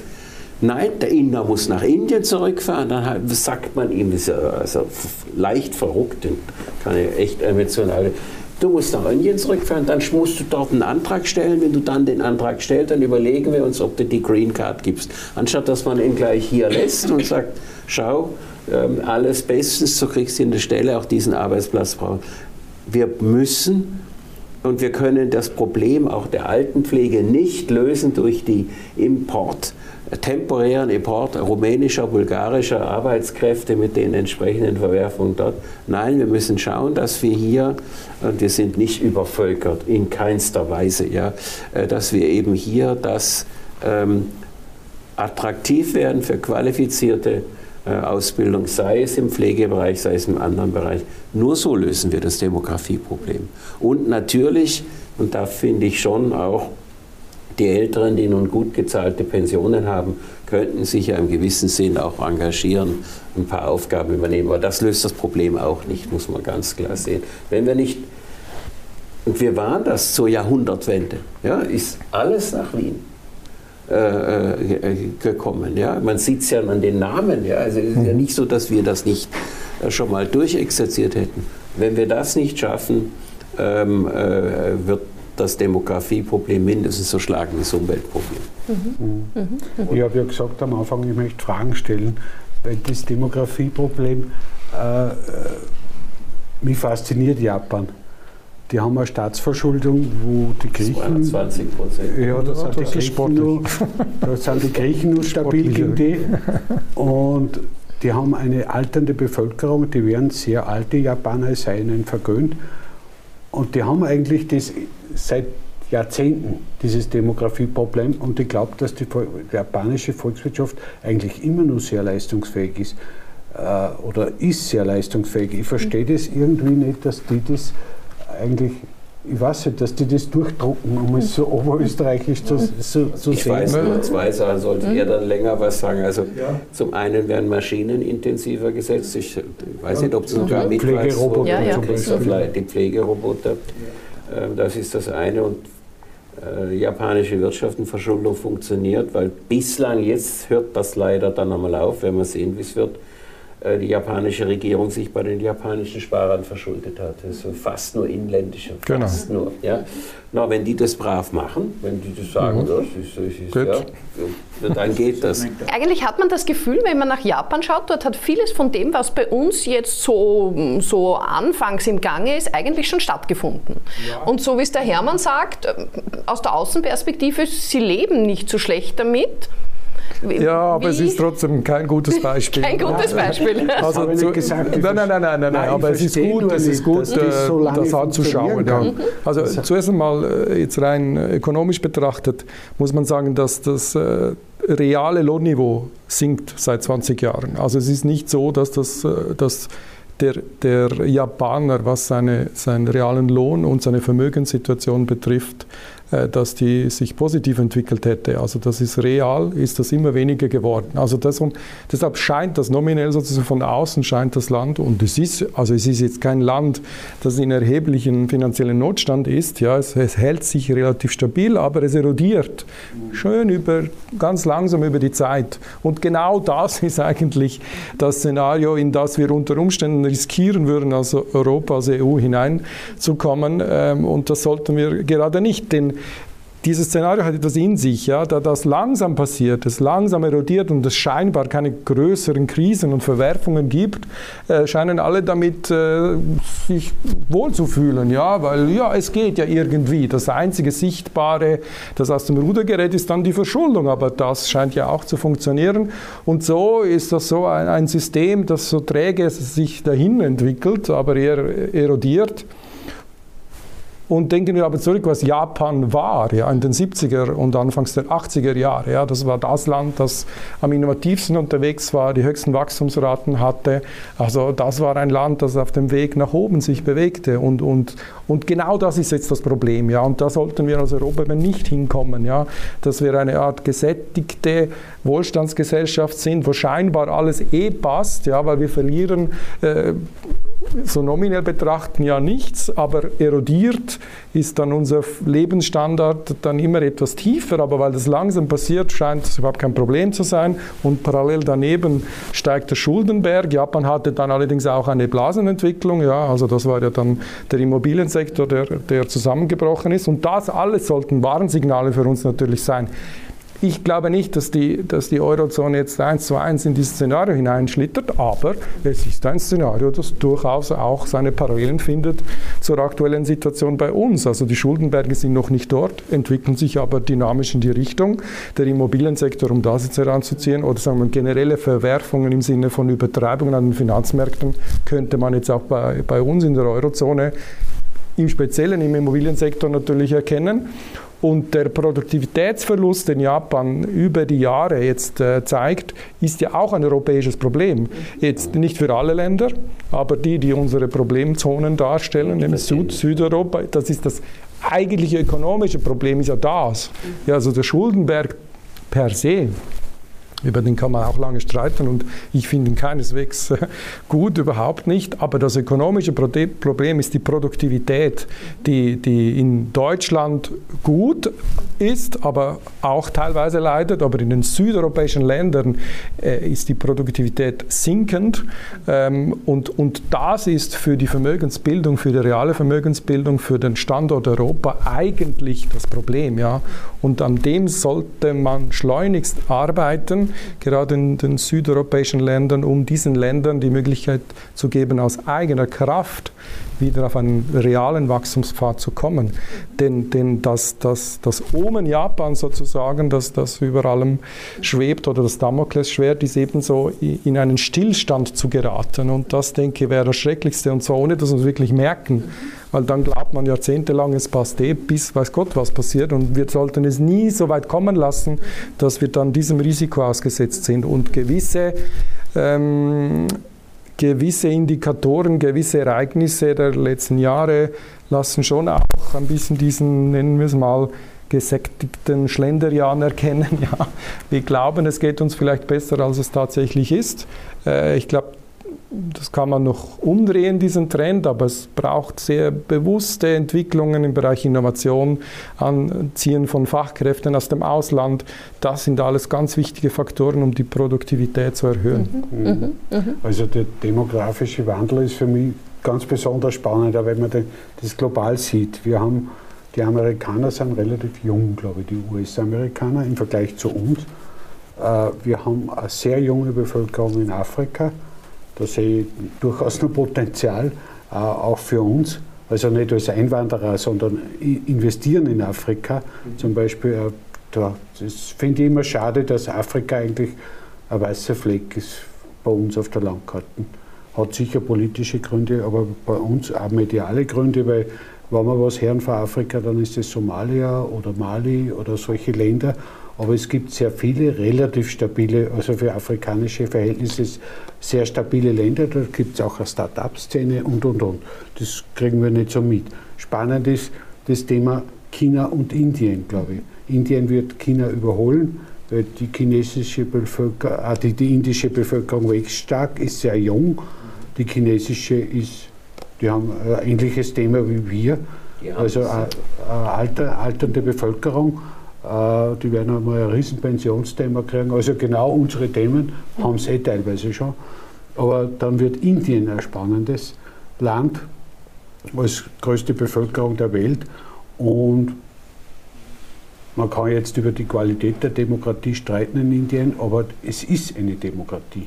Und das ist schon mal ein Riesenvorteil im Vergleich zu den Chinesen.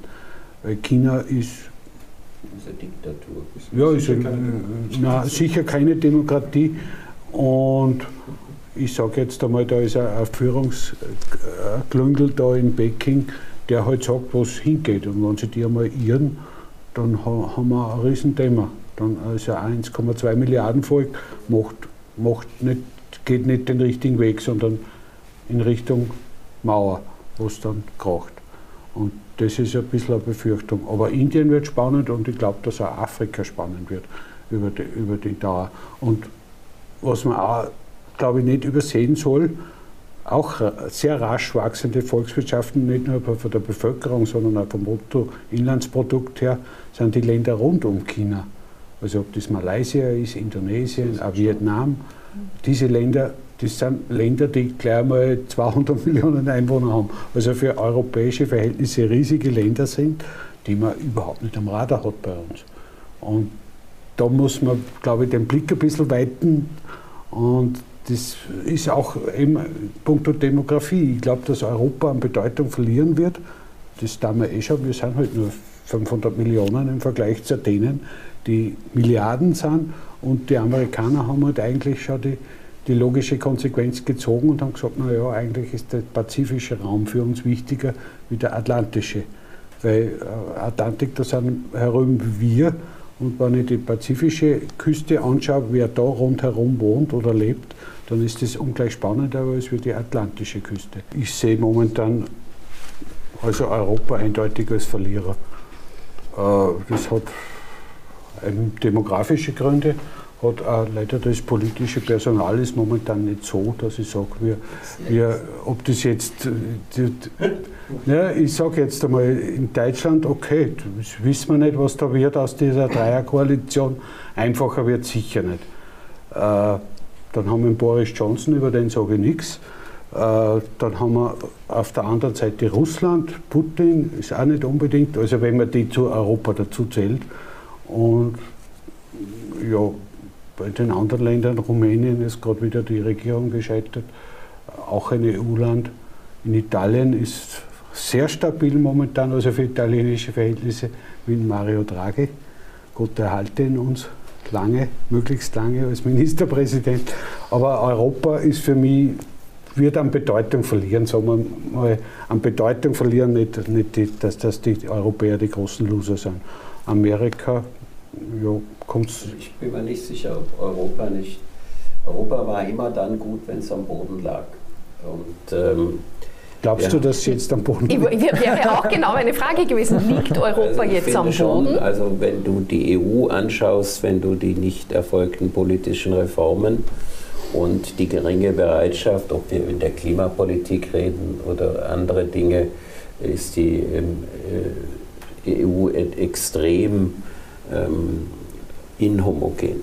Aber das ist genau auch die Chance, die innerhalb der EU wieder ist, dass die einzelnen Länder doch sehr genau wissen, sie müssen ähm, ihre Marktkräfte stärken, sie müssen ihre Innovationen fördern und sie müssen halt, wie es völlig vorher richtig gesagt wurde, Rahmenrichtlinien vorgehen, die eine gewisse Planbarkeit herstellen. Das erleben wir sehr, sehr ungenügend. Die Probleme werden drängender und ähm, dann hat man ähm, habe ich doch den Eindruck, dass das kreative Lösungspotenzial vorhanden ist. Ich sehe die USA nicht so optimistisch. Die USA zerfällt zurzeit in zwei Lager, Republikaner, Demokraten. Das spürt man schon. Also bis 2019 war ich ja jedes Jahr ein, zweimal dort. Das ganze Straßenzüge, die Leute, und sie, da wohnen nur Republikaner, da wohnen nur Demokraten, die nicht mal mehr miteinander reden. Das amerikanische Bildungssystem, da ist das europäische um Häuser besser, um Häuser besser, zerfällt in dem Sinn, dass sich immer weniger Leuten eine gute Ausbildung leisten können. Ja? Und dass die, die nicht nur an den Spitzenuniversitäten sind, die Gebühren ja so horrend hoch, dass das kaum mehr zu finanzieren ist. Also man muss, muss mindestens ein Jahreseinkommen bei zwei Kindern von 200.000, 300.000 Dollar haben, dass man das, sich das noch leisten kann. Also das Bildungssystem und Infrastruktursystem, da ändert sich vielleicht ja was, dass das wieder besser wird. Also, und die USA haben, was ja auch das Land sehr stark spaltet, ein ungelöstes, genau wie bei uns, aber in erheblichem Ausmaß Einwanderungsproblem. Ja? Ähm, denn wie du richtig sagst, die amerikanische Bevölkerung ist jünger, sind nicht so sehr auf die angewiesen. Ja? Die kommen, weil sie der Meinung sind, das ist das gelobte Land, da werde ich reich, da möchte ich unbedingt hin. Ja, ja wenn es so Länder wie Haiti gibt, ist das für mich sehr gut verständlich oder ganz Mittelamerika mit zum Teil mit wenigen Ausnahmen katastrophalen Zuständen. Also ich glaube, die Probleme der Vereinigten Staaten werden unter den nächsten zwei, drei Präsidenten ähm, auch sehr, sehr groß äh, werden. Ja. Und China ist angesprochen worden. Äh, die KP macht sich große Sorgen über die Überalterung. und versucht ja jetzt, aber jetzt klappt es nicht mehr mit einer Kommandowirtschaft. Du kannst nicht den befehlen, so Fritz Schneider, jetzt heiratest du nochmal und kriegst jetzt drei Kinder in die Welt. Ja? Auch das geht in China, die, die Masse China hat einen gut verdienenden Mittelstand von mindestens 300, 400 Millionen. Die wollen keine Kinder mehr. Das beste Verhütungsmittel. Die wollen mal nach Europa fahren. Die wollen mal sonst wohin fahren. Die wollen ein kleines Auto und, und, und eine anständige Wohnung haben und wollen beide arbeiten. Ähm, das die chinesische Regierung merkt jetzt, dass sie das verschlafen hat und geht ja jetzt gegen die Elektronikkonzerne und die vor, damit dieses schreckliche westliche Weltbild dann auch noch rote Haare ist ja ganz schlimm oder blaue oder was was und, und zerfetzte Jeans, ähm, äh, damit das traditionelle Weltbild wieder gefördert. Meiner Meinung nach viel zu spät. China wird mit dem Problem fertig werden müssen und äh, darum ist auch jetzt weltmachtmäßig so aggressiv, denn es wird sich nicht mehr lang diese horrenden Militärausgaben das alles leisten können, weil es irgendwie sich um die Alten kümmern müssen. Plus, aber da weißt du vielleicht besser Bescheid, die Immobilienblase ist ja für mich ein Wunder, dass es überhaupt also so weit kommen konnte. Das ist für mich wirklich ein Wunder. Ja? Und die ist ja nicht gerade, sind ja nicht gerade Peanuts immer. So. Also ich glaube, wir Europäer, da bin ich jetzt mal optimistischer. Wir haben eine Chance, wir haben nicht jetzt die beste Garnitur von Politikern, da bin ich bei dir, Hermann, äh, und nicht die innovativsten, aber der Druck wird steigen. Und entweder wir werden alle kleine Diktaturen aller Ungarn, aller Polen, das, das ist möglich, ja. dann geht es aber richtig den Bach runter. Ja. Äh, oder wir schaffen es wieder und wir schaffen es auch, ähm, ein paar Reformschritte in der EU zu setzen. Und der erste und wichtigste wäre die Einstimmigkeit abzuschaffen.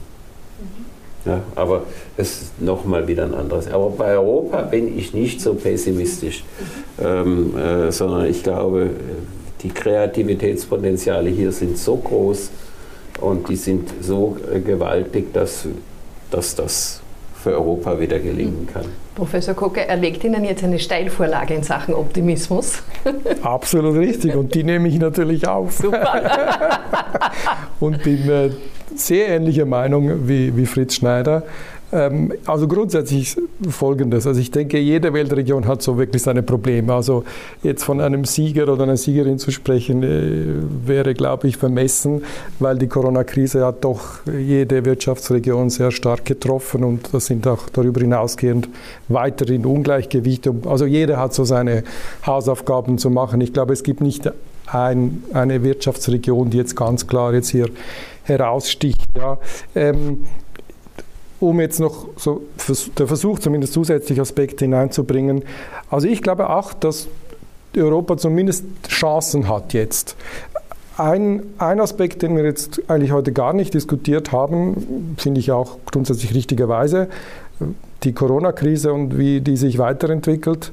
Bei dem Punkt muss man sagen, ist, glaube ich, Europa besser unterwegs als viele andere Länder. Ja. Wenn man das beibehalten kann, wenn auch man weiß es ja nicht, ja, eine fünfte, sechste Welle mit Drittimpfung, Viertimpfung, ja, wir wissen ja nicht, wie das weitergeht.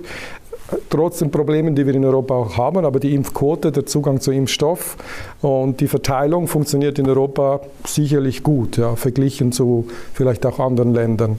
Und das kann ja jetzt mittelfristig schon auch noch ein Faktor nochmal werden. Ja. Auch wenn ich glaube, dass wir das Thema im Griff haben, aber das wird heißen, dass wir uns auch noch einmal impfen lassen müssen und das muss man ja auch umsetzen. Die Chance in Europa sehe ich sozusagen aus, aus, aus der Kombination von Nord- und Südeuropa. Ich glaube, Nordeuropa, die nördlichen Länder in, in, innerhalb äh, der Europäischen Union, die machen sehr viel, sehr gut, muss man sagen. Entweder als Gesellschaft, wie sie gesellschaftlich organisiert sind, wie sie ökonomisch unterwegs sind, die Produktivität, Wachstum, Innovation. Also bei Deutschland beginnend, ja, also wenn wir Deutschland jetzt mal als nördliches Land in der Eurozone oder in Europa betrachten, wenn wir äh, Bayern, Baden-Württemberg, das sind natürlich höchst erfolgreiche Regionen. Dann Holland ist natürlich auch sehr, sehr erfolgreich, die verschiedenen Regionen sehr innovativ. Und das geht dann weiter, ja, also Schweden, Norwegen, Dänemark. das, da passiert ja sehr viel sehr Gutes, muss man sagen. Nur Europa hat das Problem der südeuropäischen Länder.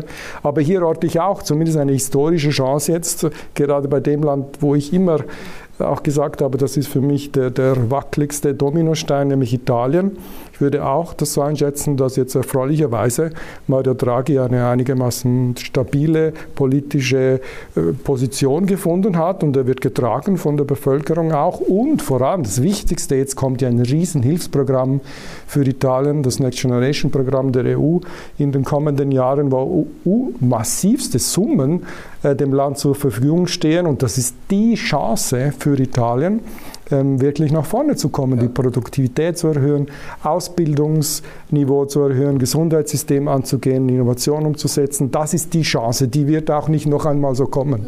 Und auf das sollten sich alle jetzt eigentlich konzentrieren, ja, weil das ist ja für uns dann schlussendlich, wir hängen mit dem Euro alle zusammen, auch sehr relevant, was mit diesem Geld passieren wird.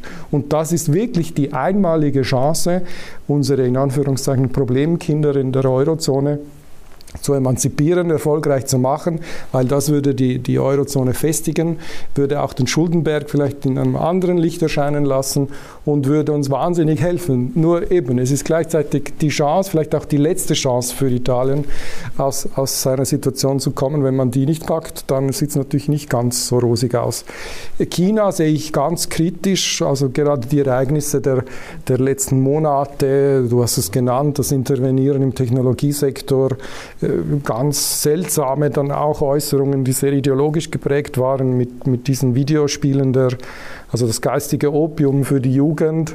Man versteht nicht ganz genau, um was es da jetzt eigentlich geht. Ich kann nur vermuten, weil es ungewöhnlich ist für China, dass es seine eigene Wirtschaftsreputation so aufs Spiel setzt, dass es da um Machtkämpfe und, und ganz ähm, schwer zu interpretierende ähm, Kämpfe im Hintergrund der der politischen Partei wahrscheinlich äh, geht und gar nicht um das, was vordergründig gespielt wird.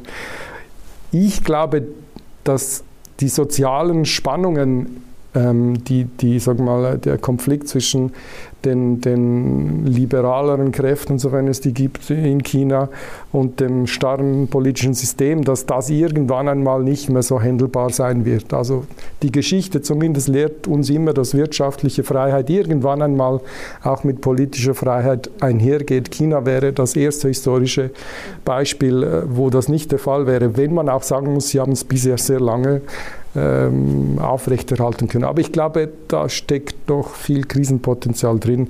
Die USA, du hast es genannt, Fritz, die haben natürlich auch sozial- und gesellschaftliche Herausforderungen, äh, würde ich auch kritisch sehen. Was ich allerdings weiterhin orte, ist, dass sie als Innovationsstandort, als äh, Standort, wo Innovationskapital auch fließt, Startup, Venture Capital, all diese Themen sind sie halt weiterhin eigentlich führend auf der Welt und das wird sie noch aus vielen Schlamasseln rausziehen und ihnen noch gehörig Wirtschaftswachstum ähm, bereiten. Und ich denke, das war auch immer die USA. Ich glaube, so schnell wird die USA dieses Mantra des, des Landes mit äh, höchster Innovationskraft nicht verlieren. Aber Europa muss diese Chance jetzt wirklich packen. Ich denke, das wäre das Wichtigste. Mhm. Das ist ein wunderbares Schlusswort, oder? Gut. Ich bedanke mich äh, bei Ihnen fürs Diskutieren und ähm, schönen Abend.